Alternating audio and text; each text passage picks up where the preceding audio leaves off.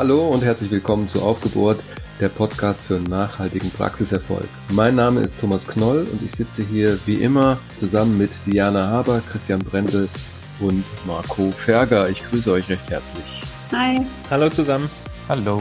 Wir haben heute eine kleine Zwischenfolge, weil wir einiges an schönen äh, und guten Informationen haben. Die wollten wir euch äh, unmittelbar präsentieren, solange sie noch aktuell sind. Und deshalb unterbrechen wir heute sozusagen unsere kleine Miniserie über die Liquidität und äh, haben das so eingeteilt, dass wir äh, im ersten Part ein paar interessante Follow-ups für euch haben und im zweiten Part dann nochmal über das Konjunkturpaket der Regierung sprechen.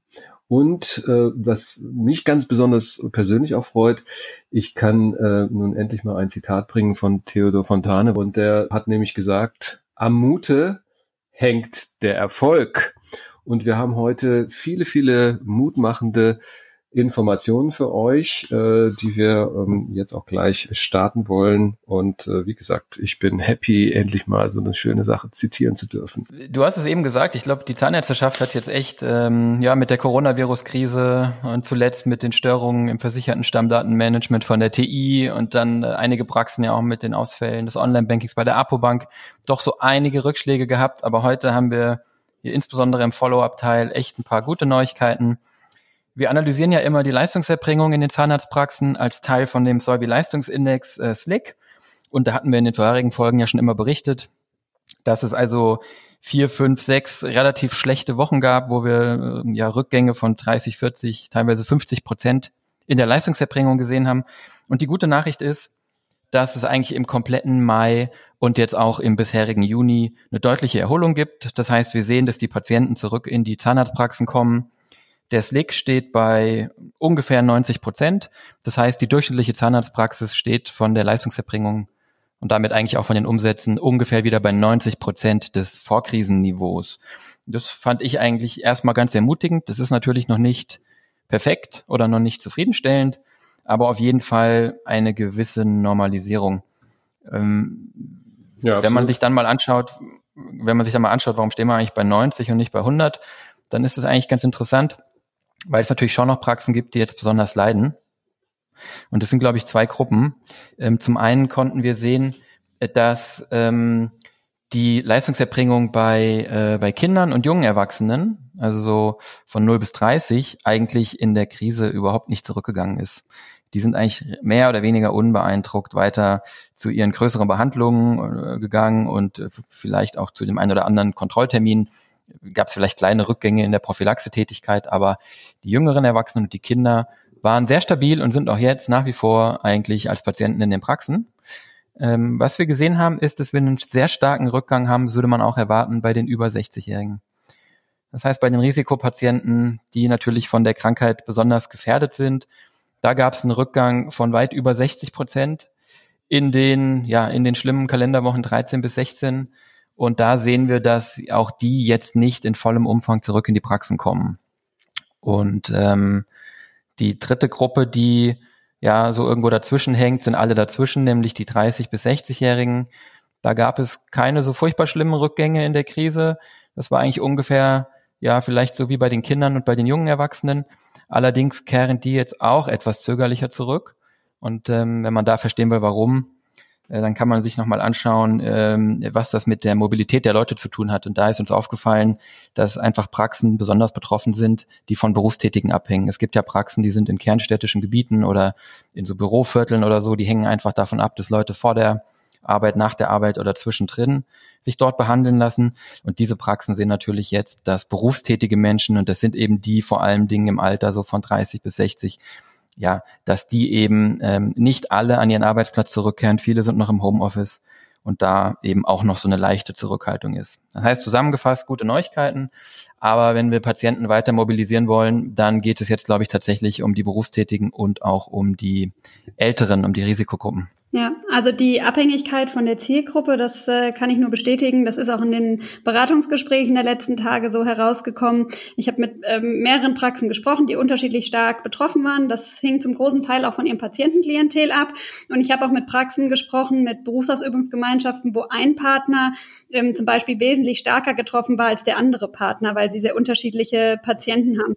Und zwar derjenige, der stärker betroffen war, war derjenige, der viele ähm, Familien hat, Eltern, die eben jetzt zu Hause sind und äh, ein Problem haben zwischen Arbeit und Kinderbetreuung. Die kommen, äh, kamen eben in den letzten Wochen nicht so in die Praxis oder besonders im April. Und ähm, der andere Praxispartner hat ein sehr ähm, ja eher betuchtes Klientel, sag ich mal, ähm, die jetzt vielleicht Reisen abgesagt haben, das Geld zur Verfügung haben und jetzt die Zeit nutzen, sich ihre Zähne schön machen zu lassen. Ähm, und das Alter spielt natürlich auch eine große Rolle. Also ich fand es sehr interessant, dass sogar innerhalb der Praxis da große Unterschiede sind. Das ist eigentlich ganz interessant, weil im eingeschwungenen Zustand interessiert es gar nicht so sehr und jetzt ist eben so eine Sondersituation. Ja, ne? richtig. Ne? Marco, wie ist es, wie ist es in Baden-Württemberg bei euch in der Praxis? Da gibt es ja eigentlich jetzt keine Einschränkungen mehr, zumindest gesetzlicher Natur, ne? Nein, überhaupt nicht mehr. An sich äh, kann behandelt werden, äh, was, was so anfällt, äh, wird auch gemacht. Aber es ist tatsächlich so, das kann ich auch bestätigen, dass gerade die Patienten aus der Risikogruppe, also 60 plus, und oder äh, mit Vorerkrankungen, dass die auch zum einen noch gar nicht einbestellt werden und auch viele von sich aus sagen, ey, ich komme jetzt noch nicht, das ist mir noch zu heikel, ähm, deswegen verschiebe ich das lieber nochmal. Also entspricht genau den Zahlen, wie du wie du es auf Stick jetzt auch äh, aufgezeigt hast. Ist auch ein ganz verständliches Verhalten aus meiner Sicht. Ja. Ich hätte da gesagt, da spielen zwei äh, Themen natürlich eine Rolle. Erstens mal wird die Zeit dann äh, entsprechend natürlich zeigen, ähm, wie, wie, wie das sich weiterentwickelt. Und das Zweite ist, äh, wie der Zahnarzt sicherlich auch auf seine Patienten zugeht und auch ähm, erläutert, was für Schutzmaßnahmen ergriffen werden in der Praxis, ja, damit es eben nicht vorkommt. Ich glaube, dem, um diese Gruppe wieder zurückzuholen und schneller zurückzuholen, spielt das, glaube ich, eine große Rolle. Ja. Denke ich auch, ja. Also die Zeit hält alle Wunden. Und dann gibt's natürlich ähm, auch entsprechende Initiativen. Da waren ja die, die Bundeszahnärztekammer, die KZBV und auch der Freie Verband der Zahnärzte sehr aktiv in den letzten Wochen, auch in der Kommunikation, durchaus auch in Massenmedien klarzumachen, die Zahnarztpraxen sind sicher. Ja, nachdem es anfangs der Krise ja durchaus noch so eine Aerosol-Diskussion gab, ist eigentlich jetzt, glaube ich, medizinischer Stand und auch das, was man zum Glück jetzt sehr gut kommuniziert, ähm, ja, dass Zahnarztpraxen schon immer ein hohes Hygieneniveau haben. Das haben wir auch hier schon besprochen. Und dass es äh, ziemlich sicher, ähm, sicher ist, in die Zahnarztpraxis zu gehen zur Behandlung und ähm, vor allen Dingen, dass Zahngesundheit eben auch einen entscheidenden Beitrag leistet zur Gesundheit des gesamten Körpers und des, ja, des gesamten Organismus und gesunde Zähne und gesundes Zahnfleisch eben auch eine Rolle spielen in der Virusabwehr. Also ich glaube, diese Initiativen, die helfen da und den Rest wird die Zeit bringen. Und dann sind wir eigentlich beim Ausblick fürs Restjahr wo wir aktuell davon ausgehen, dass sich der Slick weiter erholt. Das heißt, dass die Leistungserbringung sich so Richtung 95 Prozent hoffentlich annähert. Das sehen wir eigentlich auch ähm, konform mit den weiteren Lockerungen, die jetzt wieder eingeführt wurden, sowohl auf Bundes- als auch auf Länderebene. Wir sehen, dass die Mobilität der Leute weiterhin zunimmt.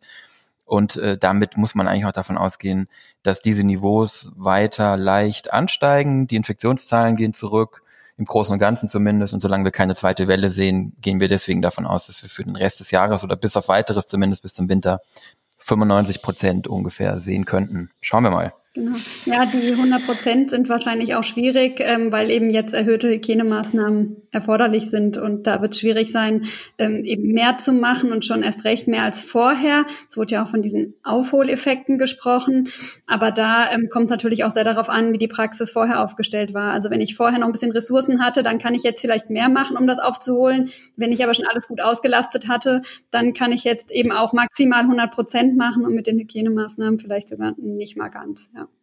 Ja, ja, absolut. Also das ist auch so meine Erfahrung äh, oder das, was ich zurückgespiegelt bekomme aus der aus der Praxis, dass die ähm, wir sind weitestgehend wieder auf auf dem Weg Richtung Normalniveau, aber wie ihr es gerade angesprochen habt, zum einen aufgrund der der hygienischen ähm, Vorschriften jetzt kann einfach die Praxis nicht in der Form ausgelastet werden, wie das vielleicht optimal wäre. Ähm, und zum Zweiten gibt es halt doch, doch immer noch so ein gewisses Restrisiko, das einfach vorhanden ist, das entsprechend berücksichtigt werden muss bei der Behandlung der Patienten. Okay. Ja.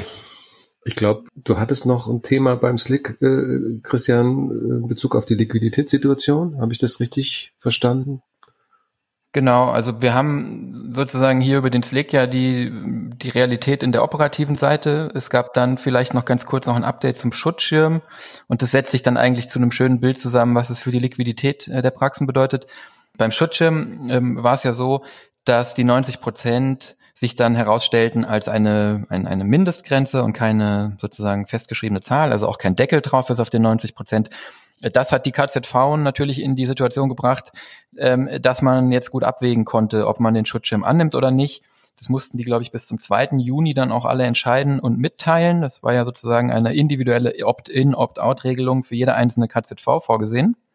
Und da ist es jetzt so, das ist sehr heterogen, das ist erstaunlich interessant, ähm, aber lässt sich auch gut erklären.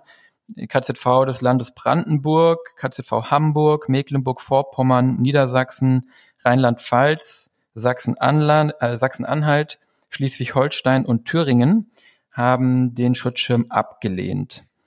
Die anderen KZV haben ihn angenommen, teilweise, so wird zitiert, unter Protest, trotz erheblicher Bedenken, unter hinten Anstellung, äh, unter hinten Anstellung emotionaler Überlegungen, ähm, also mit einigem, sagen wir mal, ähm, ähm, ja, Unmut, äh, ja, Zähneknirschen, genau. Mit einigen Zähneknirschen angenommen, kann man sagen. Das ist schön. Ähm, ja, und woran liegt das? Das liegt eigentlich ganz einfach daran, dass die KZV, die den angenommen haben, das sind entweder Übersteller KZV, das heißt, die kriegen ähm, die von den Krankenkassen für das Jahr 2020 die Zahlungen ähm, unabhängig von den Leistungsfällen, oder es sind eigentlich äh, überwiegend dann KZV, sofern sie nicht komplett im Übersteller sind, die zumindest eine teilweise Sicherung haben für 2020, die also für 2020 schon was ausverhandelt hatten oder einen teilweisen Übersteller haben. Und diese KZV haben natürlich gesagt, naja, warum sollen wir 90 Prozent kriegen, wenn wir für 2020 eigentlich schon 100 oder 95 Prozent oder irgendetwas verhandelt haben. Ja. Die anderen ähm, haben das genommen, weil das ja sozusagen eine Option ist. Sollte man tiefer fallen, fällt man dann im schlimmsten Fall weich mit all den Problemen, dass es nur ein Kredit ist, die wir letztes Mal schon besprochen haben. Mhm. Und es ist natürlich auch so, wenn die das jetzt nicht angenommen hätten, die, die KZV ohne Übersteller, dann, dann wären die wahrscheinlich selbst im dritten Quartal in Liquiditätsprobleme unter Umständen geraten. Und das wollte man natürlich auch vermeiden. Das heißt, es war so ein bisschen auch, ja, man, man musste das eigentlich annehmen, äh, weil das eben einen positiven Wert hatte und Option war. Ja. Genau auf die Praxen, ob das eine Auswirkung auf die Praxen hat, und das ist jetzt der Punkt mit der Liquidität, das wird sich natürlich erst im Jahresverlauf zeigen. Ich habe jetzt eben gesagt, der Slick steht schon wieder bei 90. Wenn wir jetzt im Rest des Jahres bei 95 oder 90 Prozent landen sollten, dann wird die durchschnittliche Praxis und die durchschnittliche KZV auch über 90 Prozent rauskommen. Das heißt, dann dürfte es relativ unerheblich sein, ob der Schutzschirm angenommen wurde oder nicht der wird im Wesentlichen jetzt zeitliche Effekte haben und dann im eventuellen Fall einer zweiten Welle. Was wir auf jeden Fall jetzt sehen werden, ist, dass die Praxen jetzt im Mai schon ein wenig, jetzt vermehrt im Juni und im Juli und dann nochmal ähm, bis in den Herbst hinein natürlich Liquiditätseffekte haben werden. Das haben wir ja in der Folge 11, glaube ich mal, ausführlich auseinandergedröselt, warum das so ist. Privatanteil, Kassenanteil. Aber in Summe muss man, glaube ich, sagen, sind es drei verlorene Wochen, hatten wir, glaube ich, ähnlich schon mal konstatiert, die jetzt aufs Jahr betrachtet drei, vier, fünf Prozent Verlust darstellen. Und es müsste für die meisten Praxen klimpflich ausgehen, sofern man über etwas Reserven verfügt hat. An der Stelle nochmal Hinweis auf unser Liquid-Tool. Wer sich noch nicht damit beschäftigt hat und rausfinden möchte, wie groß die Lücke ist, ähm, der kann gerne einfach mal Solvi Liquid Tool googeln oder auf unserer Homepage, ich werde es auch in die Show Notes einstellen, sich gerne bei uns melden. Wir haben ein einfaches Tool, womit man die Lücke nochmal ausrechnen kann. Okay, yo, das kann ich nur bestätigen, das ist ein geiles Tool. Wir haben noch ein paar Initiativen, die wir vielleicht nennen wollten die auch sehr positiv sind aus unserer Sicht? Ja, also ähm, wir haben tatsächlich äh, einige positive Nachrichten ja gerade gehört und ähm, wir sehen auch, dass doch einige Initiativen jetzt ähm, wieder ins Leben gerufen werden. Wir freuen uns auch, dass äh, Seminare wieder stattfinden, Präsenzseminare natürlich noch etwas verhalten und nur im kleineren Format. Es werden aber auch viele Online-Angebote aktuell bereitgestellt, so zum Beispiel das Dumpsoft Online Ostseeforum. Da haben wir selbst auch mitgewirkt und ähm, haben zu den Themen Liquidität, Digitalisierung und ähm, Erfolgsmodellen der Praxis sowie auch zum Thema Personalmanagement Vorträge bereitgestellt, ähm, die man eben, wenn man dort teilnimmt, sich ähm, anhören kann. Finden wir eine super Sache, denn ähm, ja, so können wir Veranstaltungen trotzdem stattfinden lassen, nur eben digital. Ja, ich fand es auch eine super Sache, dass Dumpsoft gesagt hat, wir stellen das kostenlos zur Verfügung in den schwierigen Zeiten. So haben die Praxen die Möglichkeit, sich online ein bisschen weiterzubilden. Und äh, damit verbunden war der Wunsch, ähm, statt einem Beitrag für die Teilnahme lieber eine Spende an Planet Action, Helfende Hände e.V. zu richten. Das haben wir gerne gemacht, auch als Referenten auf der Veranstaltung. Das können wir nur unterstützen und ich glaube, da ist einfach gut, wenn jeder, der kann und jede Praxis, die klimpflich durchgekommen ist und von sowas ja partizipiert oder profitiert, auch in diesen schwierigen Zeiten noch an andere denken, denn eins ist klar, es gibt Teile der Welt, denen geht es deutlich schlimmer als uns. Von daher haben wir uns gefreut, da auch dabei sein zu können. Aber ich glaube, jetzt gehen wir ins Kernthema über. Und da wollten wir über das Konjunkturpaket sprechen, das die Bundesregierung beschlossen hat. Genau, das ähm, Konjunkturpaket, das ist ein gutes Stichwort. Ähm, ihr kennt ja alle noch ähm, die Geschichte per Anhalter durch die Galaxis. Oder ich hoffe es zumindestens. Und wer es nicht kennt, auch von den Zuhörern, der sollte sich mal äh, durchlesen. Es gibt es auch als Film. Ähm, eine spannende Sache. Die und, Älteren ähm, unter euch. Die Älteren unter uns hier, ja, die kennen das noch. Und da gibt es eine klare Antwort auf alle Fragen und die heißt 42. Warum komme ich da drauf? Äh, weil die Bundesregierung hat mit ihrem Konjunkturpaket äh, auf 42 einfach nochmal 15 draufgeschlagen. Ist ja auch schon ein bisschen älter, der Roman. Und ähm, damit sind es 57 geworden. 57 Maßnahmen im Konjunkturpaket. Ähm, ist eine Menge, ähm, sind viele gute Sachen drin und äh, wir haben mal ein paar rausgezogen aus diesem Paket, die eine Rolle spielen ähm, für die Zahnärztinnen und Zahnärzte oder zumindest eine Rolle spielen können. Vielleicht nochmal zur Einordnung des Pakets insgesamt. 57 Maßnahmen hast du gesagt, 15 Seiten, das ist jetzt nur sozusagen die Kurzzusammenfassung, ne? muss ja alles noch in Gesetz gegossen werden, das werden dann wahrscheinlich viele hundert Seiten. Und die Auslegung. Ähm, ja, genau. Und die Auslegung, genau. Nee. Äh, 130 Milliarden äh, in, in Summe in den 57 Maßnahmen.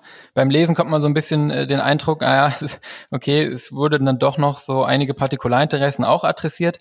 Im Großen und Ganzen ist aber sicherlich, glaube ich, eine gute Sache fürs Land. Um das jetzt mal einzuordnen, bevor wir auf die Zahnärzte eingehen, ist es sicherlich eine gute Sache für die Wirtschaft. Die Idee war ja, die Wirtschaft zu stärken, soziale Härten abzufedern, ähm, und ich glaube letztendlich auch einen Investitionsschub zu schaffen, damit das Land in die Zukunft geht. Das heißt, die primäre Idee von dem Paket war nicht jetzt ähm, äh, primär nur die Wirtschaft zu retten oder einzelne Branchen zu retten, aber dennoch haben wir es uns halt mal angeschaut vor dem Hintergrund, was bedeutet es für Zahnarztpraxen ähm, und das ist natürlich so, da gibt es jetzt glaube ich zwei Arten von von den 57 Maßnahmen gibt es zwei Arten, die die, die relevant sein können. Zum einen können die für mich als Person relevant sein, die stehen jetzt, glaube ich, im Folgenden nicht so im Vordergrund. Und zum anderen gibt es die Maßnahmen, die für Firmen relevant sind. Und da haben wir uns die angeschaut, die für Zahnarztpraxen relevant sind oder wo man annehmen könnte, dass sie relevant sind.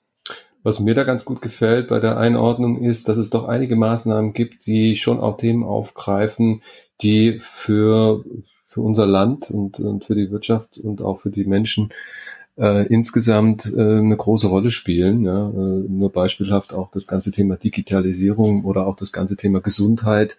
Ähm, also ich finde es schon ganz gut, dass da eine Verknüpfung hergestellt worden ist zwischen dem, was wir sowieso machen wollten und wollen, auch als Land, äh, jetzt äh, das äh, mit dem Konjunkturpaket äh, gleichzeitig weiter zu pushen, finde ich persönlich einen echt guten Ansatz. Na, also wenn wir schon sagen, wir nehmen jetzt, ich sehe das genauso, wenn wir schon sagen, wir nehmen jetzt viel Geld für ein Konjunkturprogramm in die Hand, dann ist es wirklich begrüßenswert, dass wir sozusagen eine Lenkungswirkung haben, die in die richtige Richtung geht. Ne? Und du hast ja gesagt, Digitalisierung ist viel dabei, Nachhaltigkeit ist viel dabei, ähm, also sozusagen äh, Energieeffizienz und diese Themen. Und ähm, das ist von der Lenkungswirkung her auf jeden Fall zu begrüßen, absolut. Ja.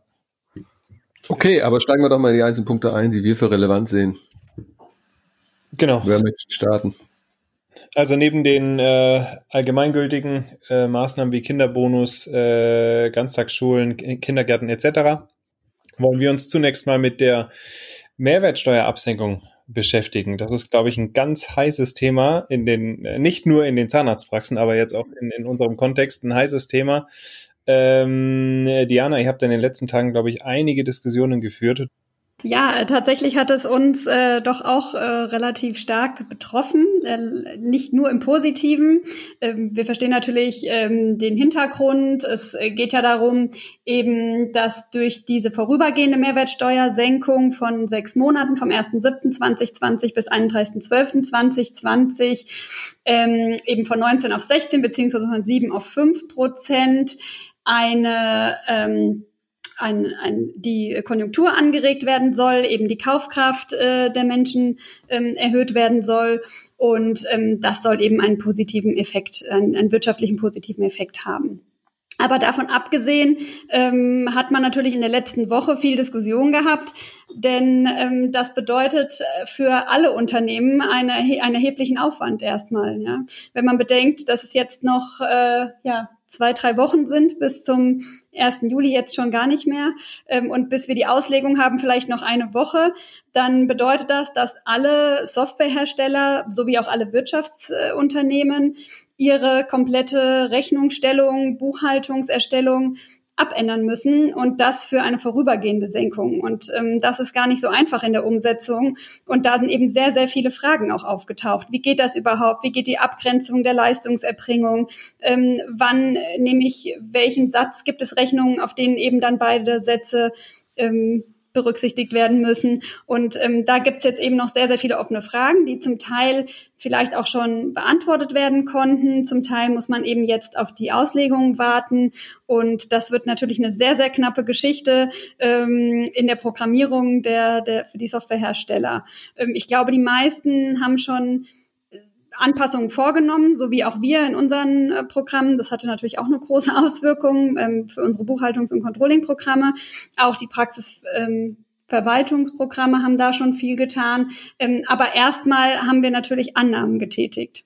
Ne? Und jetzt muss man abwarten, ob das alles wirklich so kommt, wie wir es uns auch gedacht haben. Das, deshalb werden wahrscheinlich viele auch erst Updates kurz vorher bereitstellen können. Also ich glaube, äh, was zunächst nochmal wichtig ist festzuhalten, ähm, ist tatsächlich, dass ja so eine Mehrwertsteuersenkung erstmal eigentlich nur für private Haushalte wirkt, ne? Eigentlich. Ja. Weil letztendlich Mehrwertsteuer am Ende dem Konsumenten äh, zugutekommt, ja. Das ist ja sozusagen an der Kasse, äh, so ist es zumindest gedacht, wird dann alles um zwei oder drei Prozent billiger. Äh, zumindest äh, unter der Voraussetzung, dass die Lieferanten und die, und die Händler ähm, das auch an die, an die Endkonsumenten weitergeben. Für Unternehmen hat es ja eigentlich gar nicht so eine große Auswirkung, zumindest nicht, wenn sie umsatzsteuerpflichtig sind, weil dann die, die Umsatzsteuer ein durchlaufender Posten ist. Ne? Für Zahnarztpraxen ist halt so, dass die meisten nicht umsatzsteuerpflichtig sind. Und die, die umsatzsteuerpflichtig sind, die sind halt dann nur teilweise zum Vorsteuerabzug berechtigt. Und daraus ergeben sich für, für Zahnarztpraxen auf der Kostenseite schon potenziell Einsparungsmöglichkeiten. Ich glaube, das ist so die positive Nachricht hier. Ja. Also wenn es gut läuft, kann eine Zahnarztpraxis in den nächsten sechs Monaten auf der Kostenseite ein paar Prozentpunkte sparen. Das betrifft natürlich nur die Kostenkategorien, auf denen noch Mehrwertsteuer drauf ist. Personal ist nicht mit Mehrwertsteuer belegt, das ist der größte Kostenblock. Räume in aller Regel, Mieten sind in aller Regel auch nicht mit Mehrwertsteuer belegt. Das ist auch ein großer Kostenblock. Das heißt, wir sprechen hier von den Materialkosten, von den Gerätekosten, ähm, von den Marketing- und Werbekosten, von den Fortbildungskosten und vielleicht von ein paar sonstigen Kostenkategorien, auf die man dann im besten Fall zwei bis drei Prozent spart. Für eine durchschnittliche Praxis können das vielleicht 1, 2000 Euro in dem Halbjahr sein. Ist jetzt nicht der große Wurf, ist besser als nichts. An der Stelle ist es Gute, man muss dafür eigentlich nichts tun. Also man profitiert von den günstigeren Preisen. Und was Diana eben sagte, betrifft natürlich dann alle Praxen, die umsatzsteuerpflichtig sind. Ähm, die müssen dahingehend aktiv werden, dass sie von ihren Praxisverwaltungsprogrammen Updates bekommen. Da haben wir mit allen Herstellern schon gesprochen. Die sind eigentlich alle fleißig am Programmieren. Das wird dann in der Regel bei allen im Ende Juni rauskommen. Und da muss man dann halt schauen, dass man die eigenen Rechnungen an die Patienten ähm, entsprechend mit den richtigen Steuersätzen ausweist. Und das ist gar nicht so trivial. Da kommt es nämlich auf den Leistungszeitpunkt an und nicht auf den Kaufzeitpunkt oder auf den Rechnungszeitpunkt oder auf den Zahlungszeitpunkt. Und deswegen haben wir uns überlegt, dass wir zu dem ganzen Thema Mehrwertsteuer nochmal eine separate Folge machen wollen. Da ähm, werden wir wahrscheinlich schon in der nächsten Folge ähm, ein oder zwei Gäste ähm, zu Gast in, dieser, in, dem, in dem Podcast haben, mit denen wir dann, ähm, also Steuerberater, mit denen wir dann dieses ganze Thema nochmal sauber zerlegen können. Ich glaube, für den Moment reicht die Aussage, dass die meisten Praxen da vielleicht drei oder vielleicht niedrig vierstellig sparen und die umsatzsteuerpflichtigen Praxen da ein bisschen Arbeit mit haben werden. Jo, dann können wir auch zum nächsten Thema kommen. Ist das Thema degressive Abschreibung. Wir haben ja Abschreibungen gerade auch in den letzten Folgen, in den letzten Folgen der Liquidität äh, mehrfach auch adressiert. Und ähm, interessant ist natürlich, was jetzt hier passiert, äh, wenn du degressiv abschreibst im Unterschied zur linearen Abschreibung, ähm, dann schreibst du am Anfang ähm, deutlich mehr ab oder kannst deutlich mehr abschreiben ähm, als bei einer äh, linearen Abschreibung.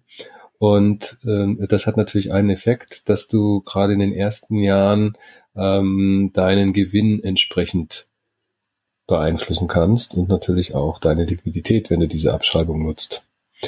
Das könnte natürlich interessant sein, insbesondere wenn man darüber nachdenkt, in Investitionen zu gehen.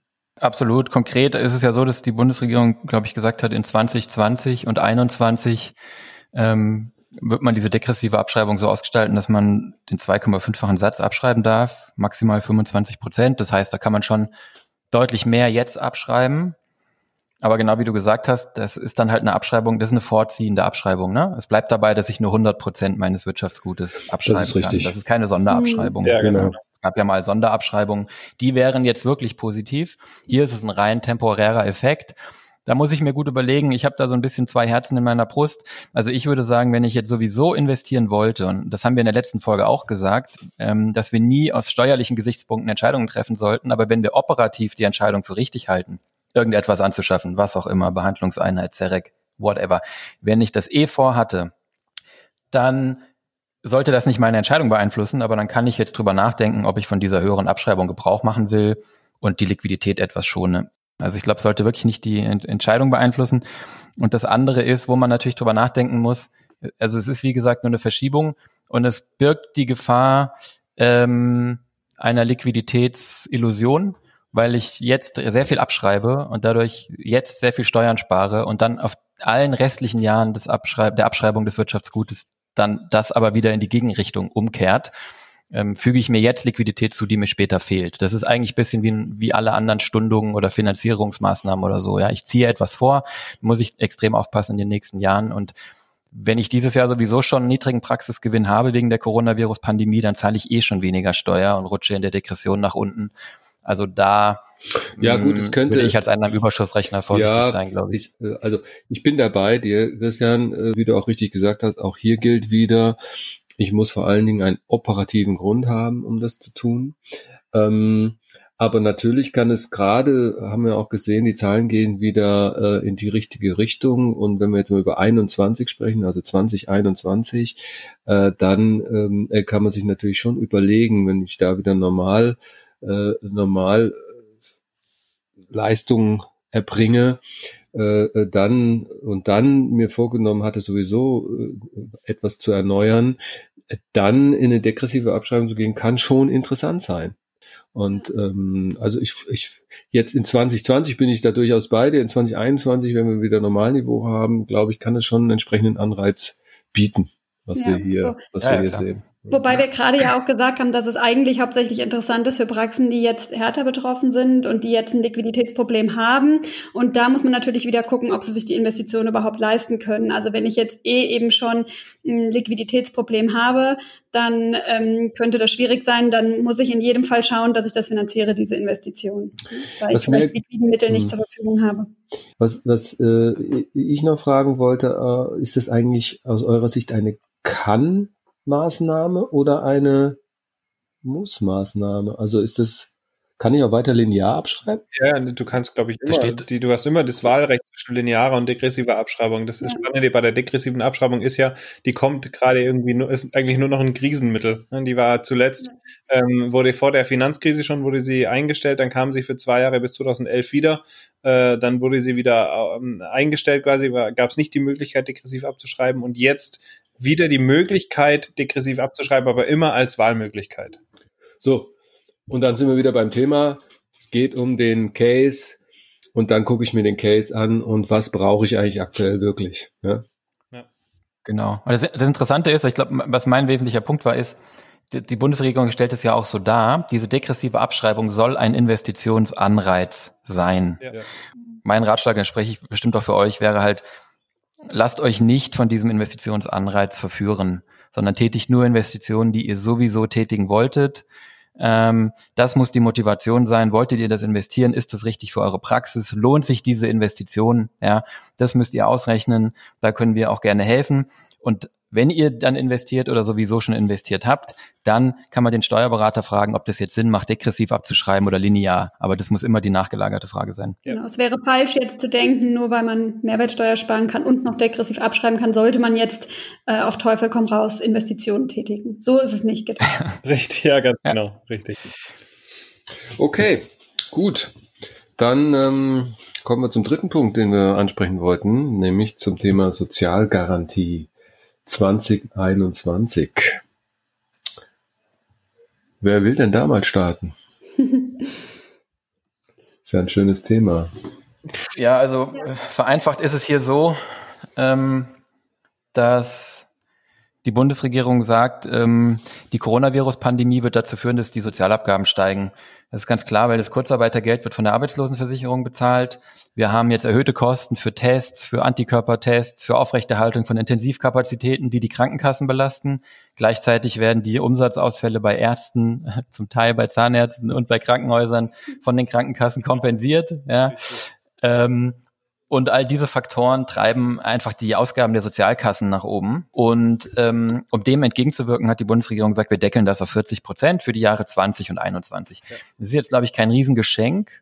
In dem Sinne, dass, wenn, ich habe es mal zusammengerechnet hier im Vorfeld, wir liegen ungefähr im Moment im Schnitt so bei 19 bis 20 bis 21 Prozent für die Arbeitgeberanteile. Das heißt bei 38 bis 42 Prozent Arbeitgeber- und Arbeitnehmeranteile liegen wir im Moment. Ja, es hängt immer so ein bisschen davon ab, welches Bundesland und wie, wie ist der Arbeitnehmer versichert. Aber Stand jetzt ist es jetzt kein großes Geschenk, das jetzt zu irgendwelchen Kostensenkungen führt.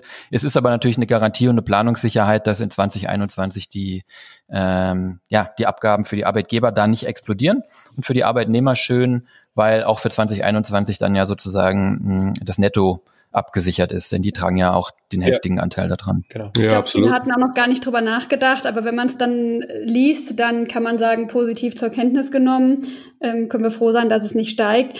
Aber es ähm, ist jetzt auch nichts, wo man jetzt irgendetwas tun muss oder handeln muss. Das wird einfach passieren. Genau. Ähm, das können wir einfach zur Kenntnis nehmen. Ja, richtig. Spannend wird dann 2022.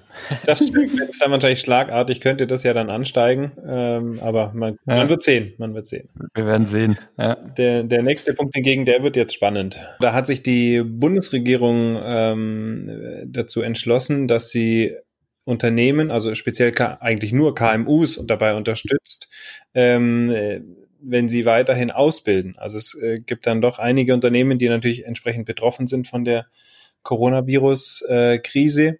und die Bundesregierung äh, fördert äh, Ausbildungsplätze in Unternehmen. Das heißt, wenn, wenn ich als Unternehmen, als KMU, und dazu zählen natürlich auch die Freiberufler, wenn ich als Freiberufler ähm, in unserem Falle die Anzahl der Ausbildungsplätze nicht verringere im Vergleich zu den äh, drei Vorjahren, dann bekomme ich pro Ausbildungsplatz 2000 Euro Einmalzahlung ähm, erhöhe ich sogar meine, die Anzahl der Auszubildenden im Vergleich zu den Vorjahren, ähm, bekomme ich für jeden zusätzlich neu hinzugekommenen 3000 Euro. Das heißt, ich habe letztes Jahr zwei Auszubildende gehabt, dieses Jahr nehme ich sogar drei.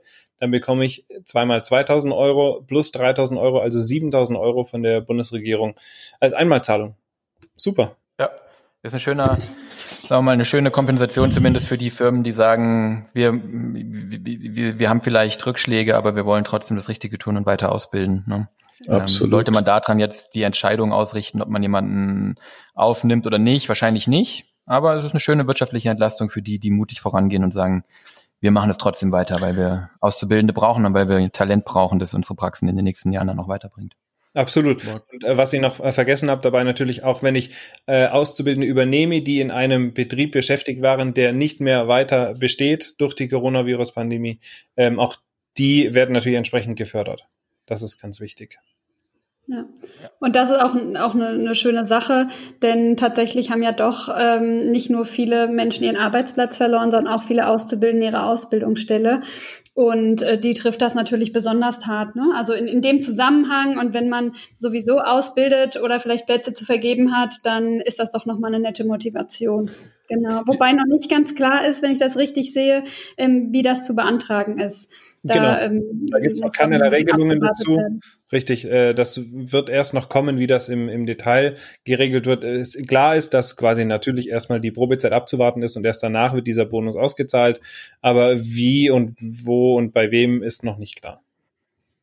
Ja, wichtiger Punkt. Das heißt, an der Stelle hier wachsam bleiben. Ne? Mehrwertsteuersenkung kriege ich im Einkauf automatisch, sofern sie dann irgendwie bei mir durchschlägt. Ähm, Sozialgarantie profitiere ich auch automatisch, wenn ich die degressive AFA mit meinem Steuerberater bespreche oder nicht. Das hat jetzt keine dramatischen Folgen, aber die Dinger hier, da muss ich sozusagen ein Auge drauf haben, wachsam bleiben, wie dann dieses Beantragungsverfahren läuft, wann das kommt. Das ist kein Automatismus, zumindest so wie es jetzt aussieht. Mhm. Okay, gut. Dann kommen wir zum nächsten Punkt. Da haben wir eher wieder einen Automatismus. Da geht es um die erneuerbaren Energien und die Umlage für die. Ja. Da passiert ja auch einiges. Und es hat natürlich auch eine entsprechende Konsequenz. Oder kann eine Konsequenz haben für die Praxis. Ja, es hat die Konsequenz halt auf die Strompreise. Also es ist insofern ein Automatismus, dass die EEG-Umlage ja sowieso Bestandteil der, der, der Stromkosten ist. Und ähm, dadurch, dass die gesenkt wird, werden am Ende auch die Strompreise sollen dann quasi ähm, zurückgehalten werden. Sinken im Idealfall, genau, ja. Ja, im Idealfall sinken die dann auch, genau. Ja. ja. Das ist so ähnlich, das ist so ähnlich wie bei dem Sozial, äh, wie bei den Sozialabgaben, die wir eben besprochen haben, ja. Die EEG-Umlage ist, glaube ich, gerade bei 6,75 Cent oder so und die soll jetzt auf 6 Cent sinken. Das macht jetzt für eine Praxis vielleicht 10 oder 20 Euro im Jahr aus. Ich glaube, der Hauptpunkt oder einer der wichtigsten Punkte ist tatsächlich auch noch, dass man davon ausgeht, dass die, EE, dass die EEG-Umlage sehr stark steigen würde durch die Corona-Krise. Ganz genau. Ähm, weil eben viel weniger Strom verbraucht wird und die Investitionen in erneuerbare Energien dann auf weniger Kilowattstunden umgelegt werden. Und dem möchte man sozusagen entgegenwirken. Also ich glaube auch, dass es jetzt eher ein ein puffernder Effekt ist von einem Problem, das man noch gar nicht hat kommen sehen ja. und das man jetzt auch nicht bekommt. Ja. Also genau ist sie, genau ist sie 2021 bei 6,5 Cent pro Kilowattstunde und im Jahr 22 bei 6 Cent. Und das kann schon auch was ausmachen in der Praxis. Also gerade heute Morgen hatte ich einen Beratungstermin, da haben wir über die Stromkosten gesprochen. Und ähm, die Praxis äh, hatte mich eingeladen, mal vorbeizukommen und zu schauen, wie viele Spots sie denn in ihrem schönen neuen Design haben und ähm, wie viel Strom denn bei ihnen tatsächlich so im Tagesverlauf ähm, verbraucht wird. Das scheint doch mittlerweile eine große Menge zu sein. Und äh, ja, da waren die Kosten auch entsprechend hoch. Insofern, ja, einen kleinen Beitrag leistet es vielleicht. Absolut. Wie auch alle Maßnahmen, die wir jetzt hier besprechen, macht immer in der Summe, ergibt das Ganze ein Bild und dann äh, wird es auch spürbar für die Einzelnen. Gut, dann äh, kommen wir noch zum nächsten Punkt, ähm, Förderung der Elektromobilität. Ja, im Rahmen der, des Konjunkturpakets hat sich die Bundesregierung dazu entschlossen, auch die Elektromobilität weiter zu fördern. Und zwar zum einen über die Innovationsprämie, also die Kaufprämie für, für Elektro- und Hybrid, äh, Hybridfahrzeuge. Da werden die Zuschüsse erhöht und auch der, der Listenpreis angehoben. Ähm, äh, bislang hat man äh, 3.000 Euro bekommen für ein Elektrofahrzeug bis 40.000 Euro Listenpreis. Zukünftig bekommt man 6.000 Euro. Ähm, dazu kommt noch, dass die Besteuerung von rein elektrischen Dienstwagen ähm, auf 0,25 Prozent bleibt, aber die Kaufpreisgrenze angehoben wird auf 60.000 Euro. Das sorgt einfach dazu, wenn man sich jetzt überlegt, ein, ein neues äh, Fahrzeug anzuschaffen, Fuhrpark irgendwie ähm, aufzustocken oder auszutauschen, dann sollte man durchaus überlegen, ein elektrisches oder ein Hybridfahrzeug äh, zu wählen. Ähm, und das einfach mit den Prämien, die jetzt genannt wurden, oder auch der Besteuerung entsprechend zu berücksichtigen. Der zweite Punkt, der betreffen könnte, wäre die Kfz-Steuer, wobei das, es darum geht, die wird in der Regel einfach teurer für Fahrzeuge, die einen hohen CO2-Ausstoß haben und für die anderen Fahrzeuge wird sie relativ unverändert bleiben. Genau, also ich glaube, aus den, aus den vier Maßnahmen, es sind ja eigentlich vier Maßnahmen, ne, mit denen man hier die, die Verkehrsinfrastruktur stärken will und gleichzeitig was für, für, für Klimaschutz tun will. Ich glaube, mit den vier Maßnahmen in Summe, die sind eigentlich alle jetzt äh, für sich betrachtet überschaubar groß, ne? Ja. Aber in Summe macht es halt einen großen Unterschied. Also wir hatten es für uns hier schon mal durchgerechnet und es gilt für Zahnarztpraxen natürlich genauso wenn ich jetzt, und das, da gilt auch wieder alles, was wir bei Investitionen sagen, nur wenn wir sowieso ein Fahrzeug anschaffen wollten, nur wenn wir sowieso irgendwie eine Praxisflotte erneuern oder aufbauen wollten oder wenn es ein, ja, einen neuen Firmenwagen für den die Inhaber geben sollte, dann kann es jetzt, glaube ich, Sinn machen, sich ein E-Fahrzeug anzuschauen oder ein Hybrid, weil man halt ähm, wie Marco sagte, ein paar tausend Euro mehr Prämie vom Staat kriegt. Die, die Prämie vom Hersteller gibt's nach wie vor unverändert. Also das sind dann in Summe 6.000 vom Staat und 3.000 vom Hersteller, sind neun. Wenn ich jetzt ein kleines Elektrofahrzeug für die Praxis anschaffen möchte, das gibt schon ab 20.000 Euro. Wenn ich 9.000 Prämie krieg, nicht so schlecht. Ja. Und ähm, genau in Summe dann zahle ich dafür eben e-, eventuell auch keine, keine Kfz-Steuer oder sehr wenig Kfz-Steuer, wenn es hybrid ist und das halt für fünf oder zehn Jahre vielleicht. Also da kommt dann einiges zusammen. Und der ja. Geldwertevorteil von 0,25 Prozent, der ist natürlich auch schön, wenn ich mir ein reines Elektroauto als Firmenwagen zulege. Das darf jetzt dann, wie gesagt, 60.000 kosten. Da fallen jetzt also auch ein paar schönere Autos rein. Da ist natürlich ein Geldwertervorteil von 0,25 Prozent im Vergleich zu 1 Prozent bei einem Verbrenner. Das macht dann unter Umständen ein paar hundert Euro jeden Monat aus. Genau. Und ich glaube, unter dem Gesichtspunkt muss man einfach eine, eine, einen Wagen, eine Anschaffung eines, eines Wagens, den man sowieso anschaffen wollte, einfach nochmal beleuchten oder hinterfragen. Und ja, insbesondere, absolut. es gibt ja viele Praxen, die eben so ein, ähm, ja, auch im, im Pool quasi so ein, ein Praxisfahrzeug haben, mit dem sie teilweise zum Beispiel auch die Patienten abholen und ähnliches oder bestimmte Fahrten machen. Und ich glaube, dass es, dass es sich da auch vielleicht in der Stadt insbesondere lohnen kann, denn das sind häufig kürzere Wege und da kann man durchaus äh, drüber nachdenken. Genau. Und für die längeren Wege denke ich ja schon über ein Flugzeug immer nach, ne? Und die werden ja auch hier gefördert äh, unter dem Punkt E, aber leider kann ich es mir nicht leisten. Also ich, ich, ich kenne mhm. ich kenne einen Inhaber, der hatte es mal mit einem Boot probiert und auch schon mal, ich habe auch einen, der hat es tatsächlich mit einem Flugzeug probiert, weil er ähm, Patienten im Ausland auch behandelt hat. Ja, cool. ähm, aber das ging nicht durch bei der Steuererklärung. Na dann aber, lege ich aber das wieder klar, also der, der vollelektrische Praxisjet, ne, wenn dann jetzt. Also drei Prozent weniger Mehrwertsteuer, die ganzen Prämien und den dann degressiv abgeschrieben. Ja, dann ist alles safe. Also da würde ich jetzt auch mal sagen, Steuer vor Operatives. Ja. Genau. In dem Fall ja.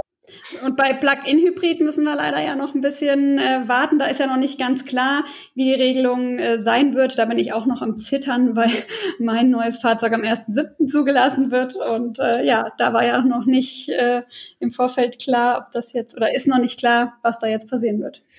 Genau, an dieser Stelle würde ich auch noch ganz gern nochmal auf ähm, die Nummer kleiner hinweisen. Auch elektrische, also auch E-Bikes und Pedelecs können natürlich als äh, Diensträder äh, in die Praxis genommen werden und auch versteuert werden und profitieren auch von dem reduzierten, äh, von der reduzierten äh, Privatnutzungsbesteuerung. Ja, super Idee. Das ist natürlich noch besser als Autofahren. Mhm. Ja. Gut, last but not least haben wir noch einen Punkt. Äh, ich glaube, Christian, du wolltest gern äh, das Thema Stärkung des Gesundheitswesens auch nochmal ansprechen. Das hat ja einen großen Part hier in dem Programm auch bekommen.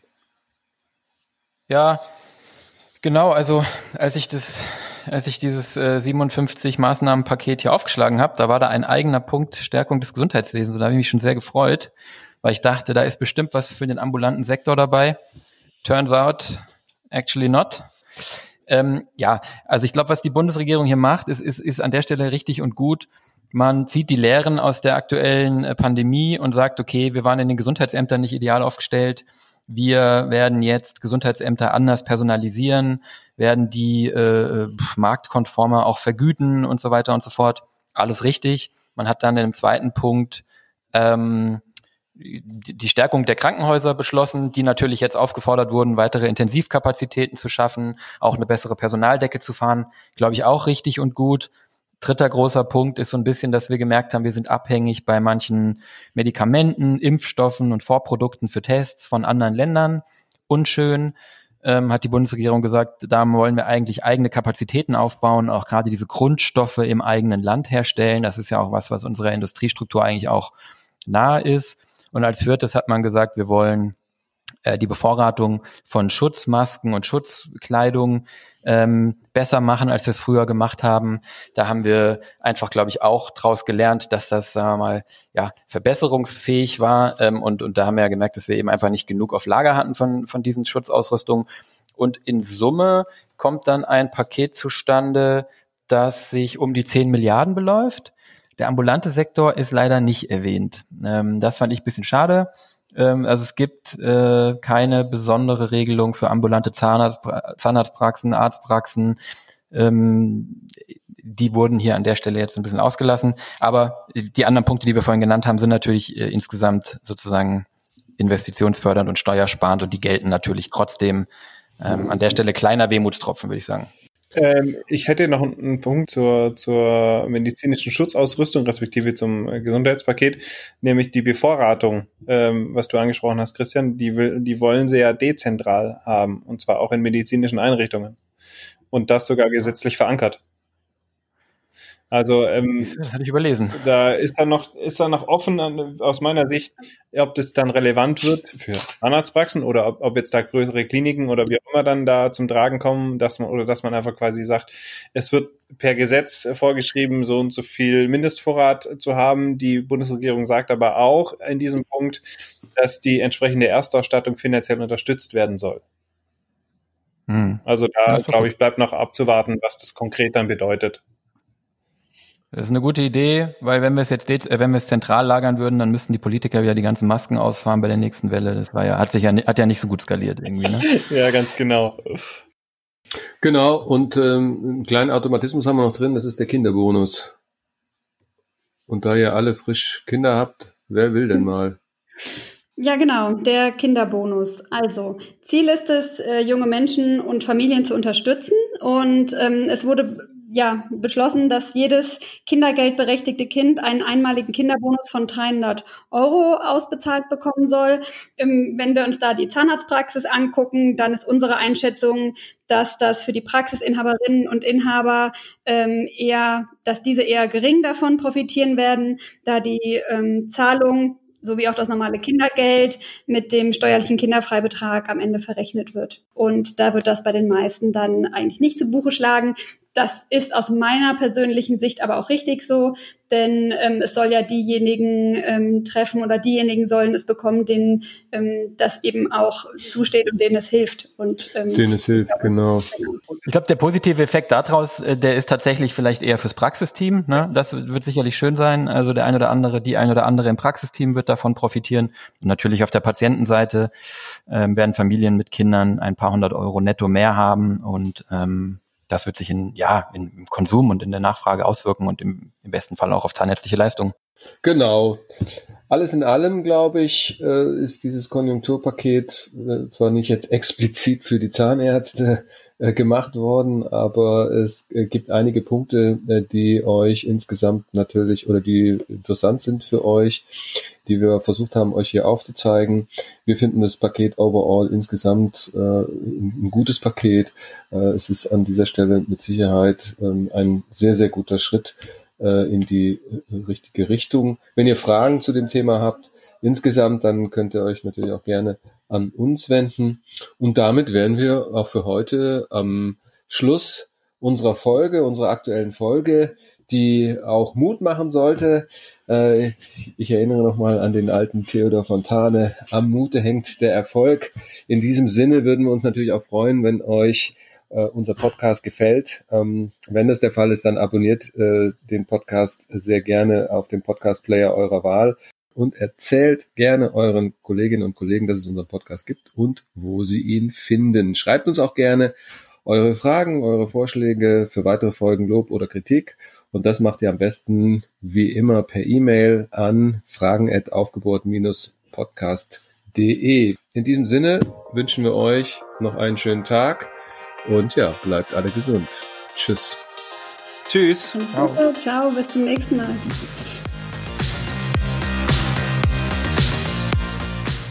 Was nee, ich werde dann einmal wach. Manchmal meckert der kurz, dann wirst du wach und dann hast du im Kopf halt, ne?